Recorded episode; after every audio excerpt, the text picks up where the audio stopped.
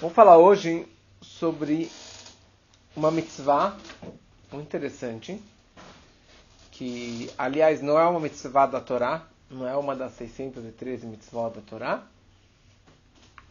é uma mitzvah dos sábios, mas que se baseia na Torá. A Torá descreve um versículo que é Veit kadishtem veitem kiddushim. Vocês vão se consagrar e serão sagrados. É meio repetitivo. Vocês vão se consagrar e, vírgula, vocês serão sagrados. Os sábios explicam que Vit Kadishtem, vocês vão se consagrar, se refere a Unitelat Yadayim, a lavagem das mãos. E eles nos ordenaram que lavássemos as mãos duas vezes ao dia. Quer dizer, a obrigação diária é duas vezes ao dia, que seria ao levantar de manhã, você tem que lavar uma mão, e uma segunda vez quando você faz é, uma refeição. Quando você faz hamotzi, você come um pão, você come uma halá, você come uma pizza, você come matzá, que são hamotzi, você tem que fazer o Netelat antes dessa lavagem. A explicação básica é que quando você acorda de manhã, você está começando um novo dia. Está começando um serviço divino. A gente acorda de manhã não para trabalhar, a gente acorda de manhã para servir a Deus, para fazer uma reza básica, para agradecer a Deus, fazer o Modéani, colocar o Tfilim, fazer o Shema, cada um o quanto que ele faz, mas o nosso propósito do dia a dia é servir a Deus. E nós nos comparamos com os Kohanim, os sacerdotes. Os sacerdotes, quando eles entravam no templo, era obrigatório a ablução das mãos. Obrigatório a lavagem das mãos.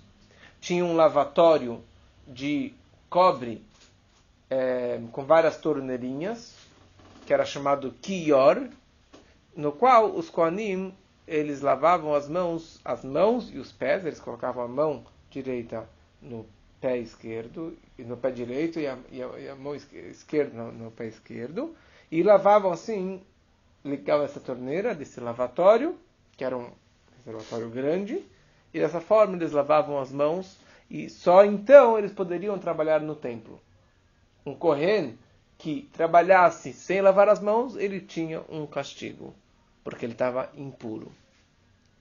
Então, mesma coisa, eu estou começando um dia em honra do trabalho, em honra de Hashem, em honra à ocasião, o momento que eu estou servindo a Deus, eu preciso lavar as mãos. Tem mais duas outras explicações por que nós lavamos as mãos de manhã. Uma é bem conhecida. Nós sabemos que quando a pessoa ela dorme, a nossa neshama, a nossa alma judaica, ela vai para cima ela se desconecta do corpo, só um pedacinho mínimo da alma permanece ligada com o corpo para que a pessoa continue vivendo, mas 59 avos da alma vão para cima, a alma é julgada e depois a alma volta para o corpo de manhã. E por isso que de manhã a gente logo nós agradecemos a Deus, porque a alma ela voltou novamente por mais um dia de trabalho. Mas se a alma se ausentou do corpo, ficou um vácuo, ficou um buraco. Saiu a alma sagrada, ficou um vão, ficou um vácuo. Então, automaticamente entra escuridão, entra impurezas no corpo. Então, de noite, quando a gente está dormindo, a alma sagrada saiu e encheu de impurezas. De manhã, quando você acorda, a alma voltou, por isso que você acordou, e essas impurezas elas, elas saem. Por onde elas saem? Elas saem pelos os dedos da mão, que também tem essa abertura dos dedos da mão, aqui que é que, as, que esses espíritos negativos eles saem e ainda sobra um pouquinho nas unhas dos dedos. E por isso, quando a gente acorda de manhã, nós precisamos lavar as mãos. A primeira coisa que a gente faz, nós lavamos as mãos. É, uma terceira explicação, que isso se aplica também em outras é, outras horas do dia, que sempre que você encosta em alguma parte coberta do corpo, ou você costa a cabeça, ou mexe no pé, ou mexe no sapato, ou alguma parte impura do corpo suja, você teria que lavar as mãos antes de fazer qualquer reza. Então, de noite você mexe em todas as partes, você não sabe o que está acontecendo. Então, por isso, de manhã, a primeira coisa que tem que fazer é lavar as mãos. Só, by the way, duas coisas interessantes sobre, sobre isso, sobre essa impureza e o voltar da alma. É, o correto seria você não tocar, não mexer em nada antes de lavar as mãos de manhã porque a sua mão está impura. Não é só impura, tem uma energia negativa, tem uma impureza que veio durante a noite nas suas mãos. Então costuma-se não mexer em nenhum orifício, não mexer nos olhos, no nariz, na boca, é, é, não mexer nem em roupa, nem em comida, nem em água, porque qualquer coisa que está mexendo, tocando com essa mão suja, com essa mão não suja, impura, você estaria impurificando ou até prejudicando machucando o seu corpo, a sua vista, a sua, a sua boca, sua audição, o seu, seu ouvido. Então, primeiro, por isso que a primeira coisa que a gente faz de manhã, nós lavamos as mãos. Você pega a caneca do Netilatedai e você lava as mãos. A pergunta é o que eu faço primeiro? Eu lavo as mãos ou eu falo Modeani? Mas a gente fala de manhã uma frase Modeani lefanecha מלך חי וקיים, שהחזרת בי נשמתי בחמלה רבה אמונתך. מודה אני, agradeço eu perante ti, rei vivo e existente, que você, que o Senhor me devolveu a minha alma, é, grande é a tua é, fidelidade sobre mim. Mas primeiro você fala Modeani porque o Modeani não é ani modeo, é eu agradeço. Sim, agradeço eu, que isso na verdade é um agradecimento da essência da minha alma para a essência de Deus. É um, é um, é um agradecimento puro do judeu quando ele acorda de manhã agradecendo que o Senhor me devolveu essa alma. E não há impureza no mundo que possa impurificar essa fé pura que você está agradecendo a Deus. Não há uma impureza, não existe impureza que possa tirar essa minha alma judaica, que possa tirar essa minha fé em Deus. E por isso mesmo que minhas mãos estão impuras, mas isso está além. Esse agradecimento a Deus, esse modernismo, está além dessa impureza das minhas mãos. Então por isso que a primeira coisa que eu acordo, eu falo moderni e depois eu lavo as mãos. Uma segunda ordem rabínica de lavar as mãos é sempre antes que você coma um pão que seja hamotzi. Um pão que foi feito uma massa de halá, massa de, de matzá, que é só água com farinha, que não tem suco, que daí vira mesonot. Daí você tem que lavar as mãos antes de comer é, esse pão, essa, essa pizza, essa matzá. Por que isso? Da onde que surgiu essa lei? É uma coisa muito interessante que talvez seja um pouquinho complexa de entender, mas a, a, a base disso também é dos Kohanim, dos sacerdotes. É, hoje já não se aplica mais, porque nós não temos o templo sagrado, mas os Kohanim, eles nunca tiveram um lote de terra, eles não tinham trabalho. A vida deles era para trabalhar no templo. Então, como que eles viviam?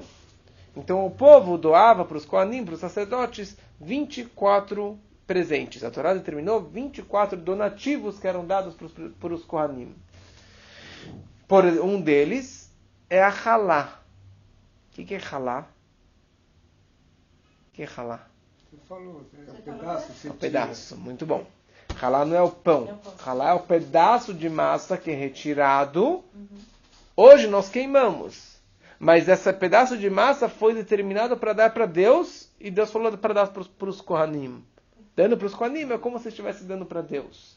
Esse é um dos exemplos. Tem 24 presentes que eram dados para o Kohanim. Era o dízimo, e era a trumá, e era o canto do campo, era o, primo, o animal primogênito e assim por diante. Só que, já que na verdade a pessoa estava dando isso presente para Deus, Deus determinou que isso fosse dado para os Kohanim, era uma comida sagrada, pura. Não poderia ser impura. Ela tinha uma santidade. Para o Kohen comer dessa comida, ele precisaria estar puro. Ok. Um meio de transmissão de impureza é o líquido se eu encosto numa comida, se a minha mão está impura e a comida, a fruta, a verdura está úmida, está molhada, a água transfere a impureza da minha mão para aquele alimento. Qual seria o exemplo básico que já falei algumas vezes? No ceder de Pesach, nós lavamos as mãos duas vezes. Kadesh, Urchatz, Karpas. A primeira vez a gente lava com brachá ou sem brachá? Você que faz meio ano de Pesach. Mas a primeira vez a gente lava sem brachá. Para comer o carpaz, a batata ou a cebola mergulhada na água com sal. Não no sal, na água com sal. Então, por isso, já que eu vou mergulhar uma comida, uma batata, uma cebola, na água com sal. Se a minha mão estiver impura e encostar na água com sal, com aquela verdura, eu estaria transferindo impureza para aquela batata, eu estaria comendo aquela batata, aquela cebola impura. E isso, na verdade, qualquer comida que eu for comer com as mãos, não com garfo, com as mãos, e tiver molhado, eu teria que lavar as minhas mãos antes para não transferir essa impureza. Então, a partir desta lei, isso se aplica também para qualquer pessoa, qualquer judeu que for comer um pão, que era um desses alimentos que os animais ganhavam, como a halá, então foi instituído que sempre antes de uma refeição eles tivessem que lavar as mãos para comer aquele pão. Então esses foram os dois decretos dos sábios. É... Então, como, vamos só na prática como que isso funciona, né? No dia a dia. How to, né? Então, como que eu seguro essa caneca? Tem essa caneca na minha frente. Como que eu seguro ela? Qual o procedimento? Number one, two, three. Com que mão? Porque é a mão forte, né? Então você pega com a direita, passa para a esquerda e joga uma vez na mão direita. E depois você pega com a direita e joga uma segunda na, na esquerda. Três, quatro, cinco e seis. Sempre é intercalado. Isso eu sei. Menos uma vez. Shabbat. Não. No Shabbat é a mesma coisa? Não é no Shabat. No cemitério? Não. Quando vai comer pão. Se você vai comer pão hoje à noite, você vai comer pizza halá ou matzah hoje à noite, você lava um, dois, três. Sempre que você come um pão que é hamotzi, um pão que você faz hamotzi, que seria um pão, de novo, de farinha e água que não tem um suco, seria uma pizza, que seria uma matzá, você faz um, dois, três na direita, um, dois, três na esquerda. Todas as outras vezes, você faz intercalado. Qual o motivo? Qual sempre 13. Então, só uma coisa interessante. Na teoria, você precisaria lavar só os, as dobras dos dedos. Só que na prática, nós lavamos desde o pulso para baixo. E por isso, para que lave bem, você precisaria ter. O mínimo seria 100 ml para cada mão. Mas você tem que ter abundância, não tem que economizar. Porque isso aqui é uma mitzvah muito importante. E a pessoa que não lava também teria um castigo, digamos assim, teria uma, uma, teria uma coisa negativa se a pessoa não lava as mãos. É, então por isso a gente coloca uma caneca grande, um copo grande, para que tenha suficiente água para lavar bem as mãos. E um detalhe importante é que quando você lava assim, o que acontece aqui dentro? Toda a parte interna do, da mão está seco. É. Então, se você joga para cá, na parte externa, então a parte de dentro está tá seca. Então por isso na hora que você lava, seria correto você Virar. virar a mão para que a água também escorra em todos os lados da mão. Seria suficiente também só uma vez de cada lado, só que para ter certeza que atingiu em todos os lugares e que não tem nada ainda que, que não, não foi purificado, nós fazemos três vezes de cada lado. O copo do Nutella Tadaim também tem que ser um copo kasher. O que quer dizer um copo kasher? Não pode ser essa garrafa, uma garrafa com um bico, ou um, um bule que tem um, um, uma saidinha, ou qualquer copo que ele tenha uma saída não perfeito, não tem um círculo perfeito, não é kasher para fazer Nutella Tadaim. Qualquer copo que tenha uma rachadura, uma quebra, um buraquinho mínimo que seja, ele está inválido no Nutella Tadaim. Tem que ser um copo perfeito. E mais um detalhe importante, que é que tem que ser a força humana. O que significa? Eu não posso simplesmente ligar a torneira e colocar uma, duas, três, quatro, cinco, seis vezes a mão debaixo da torneira. Não valeu. Valeu como só uma vez. Está viajando, está no avião, você está, sei lá o que, você não tem uma caneca, é, você poderia fazer liga a torneira uma vez, desliga a torneira. Duas vezes, liga a torneira, abre a torneira, fecha, abre, fecha, abre, fecha, abre, fecha, abre, fecha. Porque tem que ser a força humana. Quer dizer, eu, como se fosse que eu estou vertendo a água ou que eu estou ligando, apertando a torneira. Entendeu? É, porque aqui eu estou fazendo a mitzvah, netelat, quer dizer, eu estou lavando, mas não que está sendo lavado no automático. Uma exceção seria se você colocasse numa água pura de uma mikve, você poderia simplesmente fazer um mergulhar seis vezes na água da mikve, ou se fosse uma água de uma fonte, de uma fonte que também tem um valor de uma mikve, você também poderia estar colocando desta forma. Uma fonte natural. Natural, isso, uma Nossa. fonte natural. Não, uma fonte natural. É, Mas é sempre melhor se você tiver um copo. Poderia ser um copo, um copo mínimo que tem um levite, que seria 100 ml. Então você teria que encher várias vezes, ok? É, Só que por isso que é melhor um copo maior, porque você enche uma vez e já é suficiente para a lavagem dos, da- das seis vezes. A água também tem que ser uma água limpa. Não precisa ser uma água potável, uma água é, mineral, mas uma água limpa. Não pode pegar uma água suja. Pode pegar uma água que tem um cheiro ruim. Não pode pegar uma água que já é reaproveitada, né? Que eu lavei a louça, agora vou lavar minhas mãos por Netelat Yadayim. Não, não pode. Você pode usar para o banheiro, mas não para fazer o Netelat Yadayim. Né? Agora, economia de água, mas para isso não tem economia. Porque é uma brachá, é abundância. Água é um, sima, é um sinal de brachá.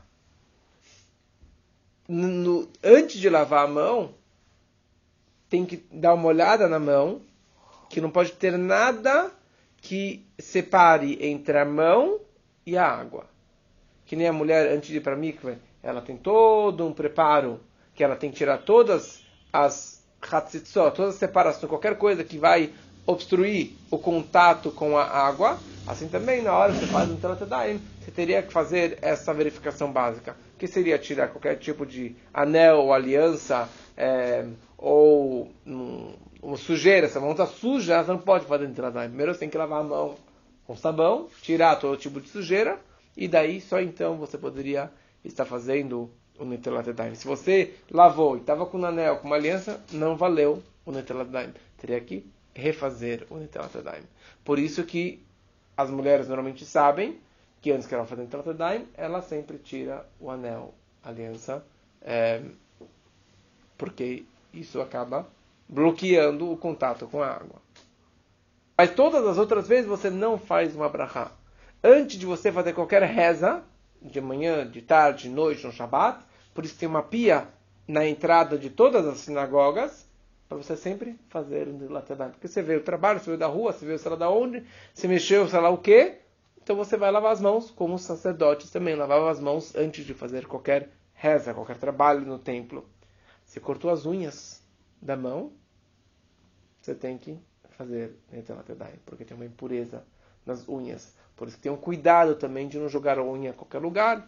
Tem que jogar, a gente falou isso aqui uma vez, tem que jogar ou na privada, ou jogar no lixo, ou queimar as unhas, porque tem essa impureza da manhã, quando os espíritos saíram pelas unhas, permanece uma impureza nessas unhas e tem uma energia muito forte negativa nessas unhas. Você tomou banho, lá depois. Você foi ao banheiro, você faz Netilat depois. Se coçou as costas, a barriga, qualquer parte mais coberta do corpo, você faria Netilat Yadayim. Você tocou nos sapatos, e mais uma vez, quando a gente sai do cemitério. Porque o cemitério é um lugar de impureza. Então você sai do cemitério, você tem que tirar as impurezas. Você lava as mãos também, intercalado. É, só uma coisa interessante que quando sai do banheiro, número um, número dois, você não faz a brachá de Nutilat Yadayim, mas tem uma outra brachá, que é a Yatzar, que você agradece a Deus que nos, que nos deu os orifícios, que eles estão abertos e que o corpo está funcionando, e é uma brachá, Asher Yatzar, que, que se faz. Uma brachá interessante e importante. Então, a, a primeira história é do Rabi Akiva.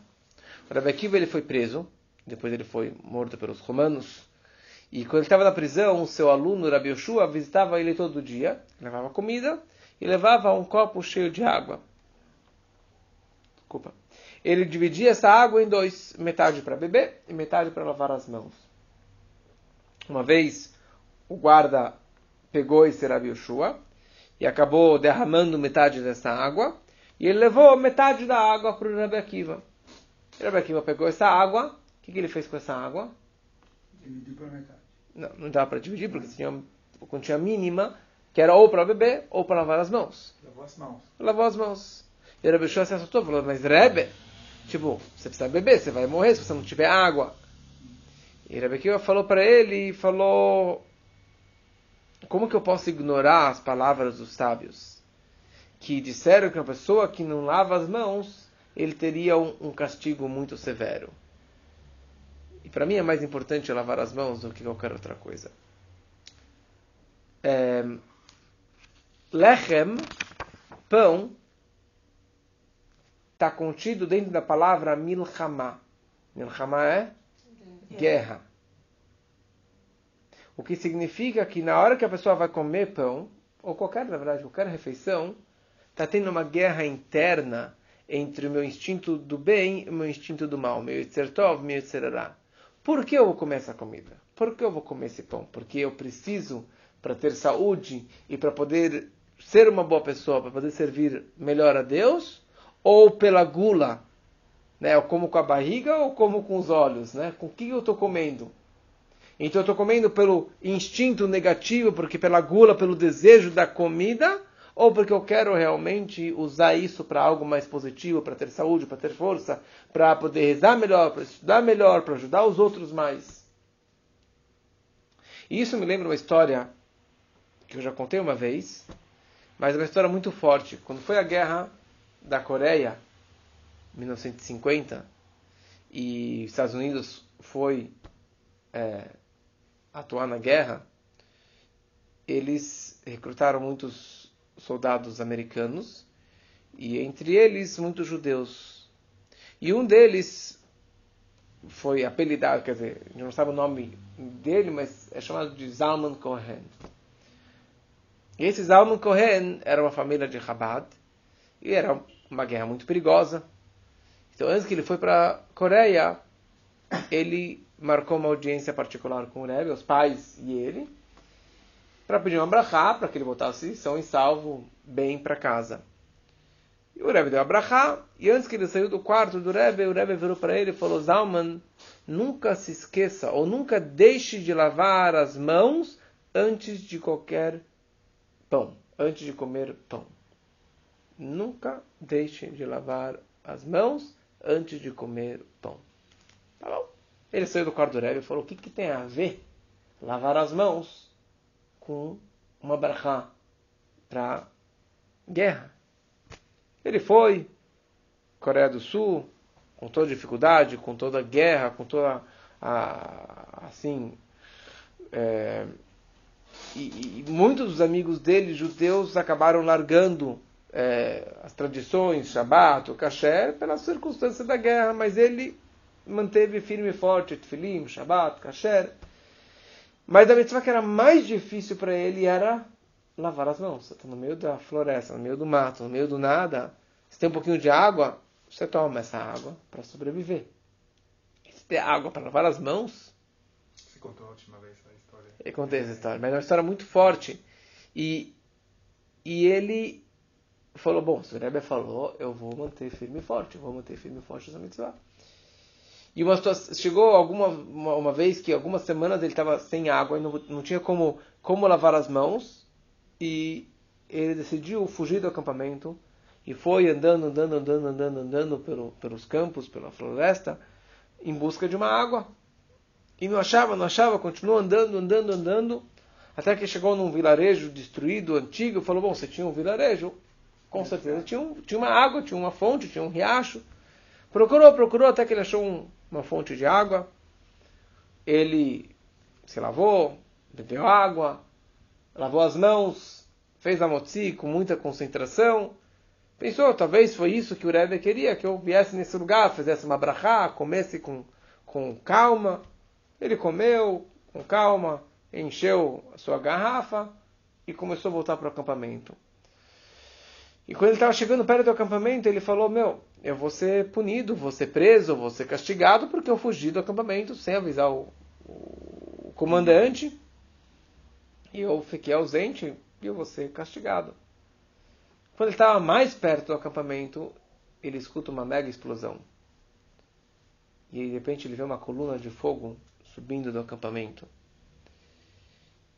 Ele se aproxima mais, ele viu que a bomba atingiu o acampamento inteiro e destruiu tudo e matou todo mundo. E só tinha um sobrevivente, Zalman Cohen. Só ele sobreviveu de todos.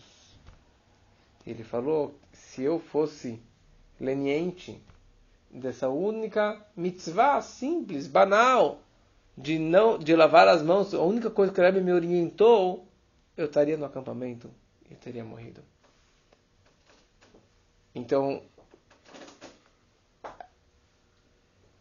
o Rebbe viu na alma dele que isso representava muita coisa, mas ao mesmo tempo, com essa palavra lechem, milchama e guerra, a gente vê que o pão, na verdade, é, é, a lavagem das mãos tem uma grande mitzvah, tem uma santidade, e por outro lado, aquele que não lava, ele atrai um castigo, até uma pena de morte, digamos assim. Então ele tendo esse cuidado ímpar, com, arriscando a sua vida para comer o pão, para lavar as mãos, é isso que acabou protegendo e salvando a vida dele. Uma história mais antiga, quando foi a peste negra. 1300 e pouco, 1350, que destruiu, matou um terço da população da Europa. Foram mais de 100 milhões de pessoas que morreram com a peste negra. E, para variar, as pessoas começaram a falar que era culpa dos judeus. Por que, que eles culparam os judeus? Porque os judeus quase que não morreram na peste negra. Poucos judeus foram afetados e foram é, é, infectados com a, é, é, com a na, na, peste e morreram. Qual a razão que os judeus não morreram? Porque os judeus, desde então, desde sempre, eles tinham duas coisas básicas de higiene: a lavagem das mãos, duas vezes por dia, pelo menos, ou várias vezes ao decorrer do dia, é, que você lava, mesmo que seja sem, água, sem, sem sabão, mas só você lavar a mão com uma água, você já está higienizando suas mãos? Você vai pensar, meus pais, meus avós, meus bisavós, acho que eles lavavam a mão que nem a gente lava todo dia, dez vezes por dia com sabão e com álcool, com tudo? Não existia isso. Mas os judeus sempre tinham esse cuidado, essa lavagem básica das mãos. E a gente estava falando antes é, de tomar banho todos os dias, né? Mas os judeus sempre tomavam banho pelo menos uma vez por semana. Por isso que tinha as casas de banho, que as pessoas iam tomar banho, não era todo dia, era uma vez por semana, uma vez cada duas, três semanas. Era um luxo. Mas o judeu, pelo menos toda a véspera do Shabat, ele tomava banho. Que é um costume, uma mitzvah, tomar banho preparando para o Shabat. Então essa higienização que os judeus eles tinham é o que acabou também salvando e protegendo eles. E eles, os, os, os europeus, acabando culpando, culpando os judeus e fizeram grandes pogroms, é, que foi conhecido como, se eu não me engano, como Tachitat, que foram esses dois anos de é, 1900 é, e não, 1351 e 52, eu acho, é, e destruíram 60 comunidades judaicas, as maiores comunidades judaicas da Europa, e 150 vilarejos judaicos, e mataram milhares e milhares de judeus. Então, de novo, a gente vê uma questão de higiene, ou de saúde, ou de a, as brachot, as coisas positivas que vêm graças a essa lavagem das mãos diariamente. Tem mais uma vez que nós lavamos as mãos. É... Só mais uma, mais uma coisa interessante, um, um, um grande sábio, Rav Hizda, ele dizia que a lavagem das mãos, Daim, é uma sgulá, é uma sorte para a riqueza. Por isso que não tem que economizar na hora que você lava, você tem que ser com abundância, porque isso também traz riqueza para a pessoa. Imagina, Hashem ele nos dá uma mitzvah tão simples, simplesmente lavar com bastante água, e isso é uma brachá para a riqueza. Tem uma segunda vez, situação que nós lavamos as mãos, mas a gente lava as mãos só as pontas dos dedos. Quando que é isso? De novo, né, no Shabat. Sempre que você faz a motzi, que você comeu pão, você fez no telat yadayim, e você comeu matzah, halá, pizza, qualquer pão que seja hamotzi, no Shabat, sempre, porque o Shabat você come de noite e de dia. Mas durante a semana também. Se eu comer pizza hoje à noite, eu vou lavar as mãos antes.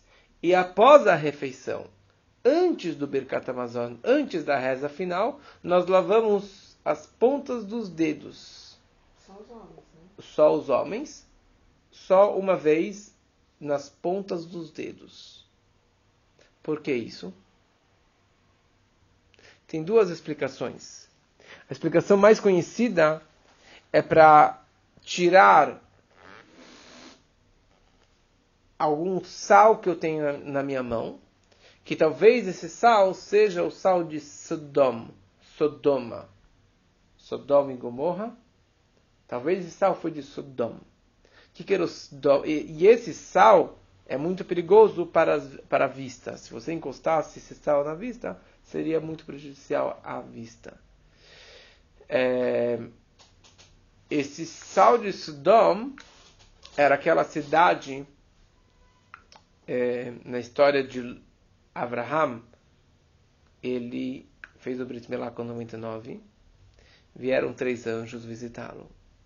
E o terceiro, um anjo veio curar ele do Brit. O segundo veio avisar que ele teria Yitzhak no ano seguinte. E o terceiro veio avisar a destruição de Sodom e Gomorra, que eram cidades muito perversas, muito pervertidas, é, que não tinha nenhuma lei, pelo contrário, era tudo é, distorcido naquelas cidades.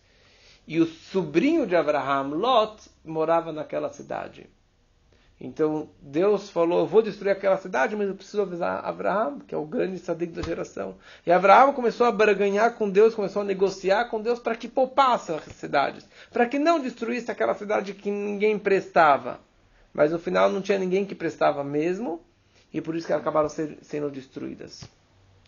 Só tinha uma pessoa que prestava, o Lot, o sobrinho de Abraão. Apesar que ele não era um tzadik, o fato que ele foi morar lá, mas no país de cegos, quem tem um olho é rei, e ele tinha o mérito de ser o sobrinho de Abraão também. E ele praticava bondade lá, e por isso que ele foi também é, bullet, ele também foi é, odiado lá, porque ele fazia, recebia hóspedes, fazia bondade, e tinha mais um costume que ele fazia, que ele aprendeu da casa de Abraham, que era sempre ter um sal, saleiro, nas mesas. Sempre que nós comemos, tem que ter sal na mesa, porque no altar do templo sempre tinha um montante de sal para salgar a carne dos sacrifícios. E a nossa mesa é um altar. E ele fazia isso sempre. Só que a mulher sempre gozava dele. E as pessoas não queriam que ele fizesse Achnasat Orhim, que ele recebesse hóspedes. Quando a cidade foi destruída, eles estavam saindo da cidade, Lot, a mulher e as duas filhas. Os anjos falaram para eles: não olhem para trás, porque vocês deveriam morrer juntos. Vocês estão sendo salvos por causa do mérito não próprio, pelo mérito de Abraham. Então não olha para trás, tipo como se estivesse gozando deles. Né? Eu estou me salvando, vocês estão morrendo. Só que a mulher de Lot olhou para trás e ela virou Estátua de sal. uma estátua de sal. A Torá descreve claramente isso. Ela virou uma estátua de sal. Porque ela gozava do sal que o Lot fazia, então ela virou uma estátua de sal. E essas eram cinco cidades que estavam sobre uma rocha, e ele Deus, Deus simplesmente virou de ponta cabeça essa rocha e destruiu engoliu todas aquelas cinco cidades. E o que virou naquele lugar? Mar morto. Mar Morto. Mar Morto que tem muito Sal, sal. Então, se tiver um pouco de sal que eu esteja que eu comi nessa refeição, que era de Sodom, eu estaria lavando agora as mãos para tirar esse sal sedomita. E com isso, na verdade, eu estou atraindo sobre mim a bondade e a sensibilidade com os outros também. Porque o sal de Sodom representa a maldade e a insensibilidade e, e o ser pão duro de não querer compartilhar, lavando, tirando essa impureza. Eu estou, na verdade, atraindo e, e e o significado mais místico disso seria esse lado positivo.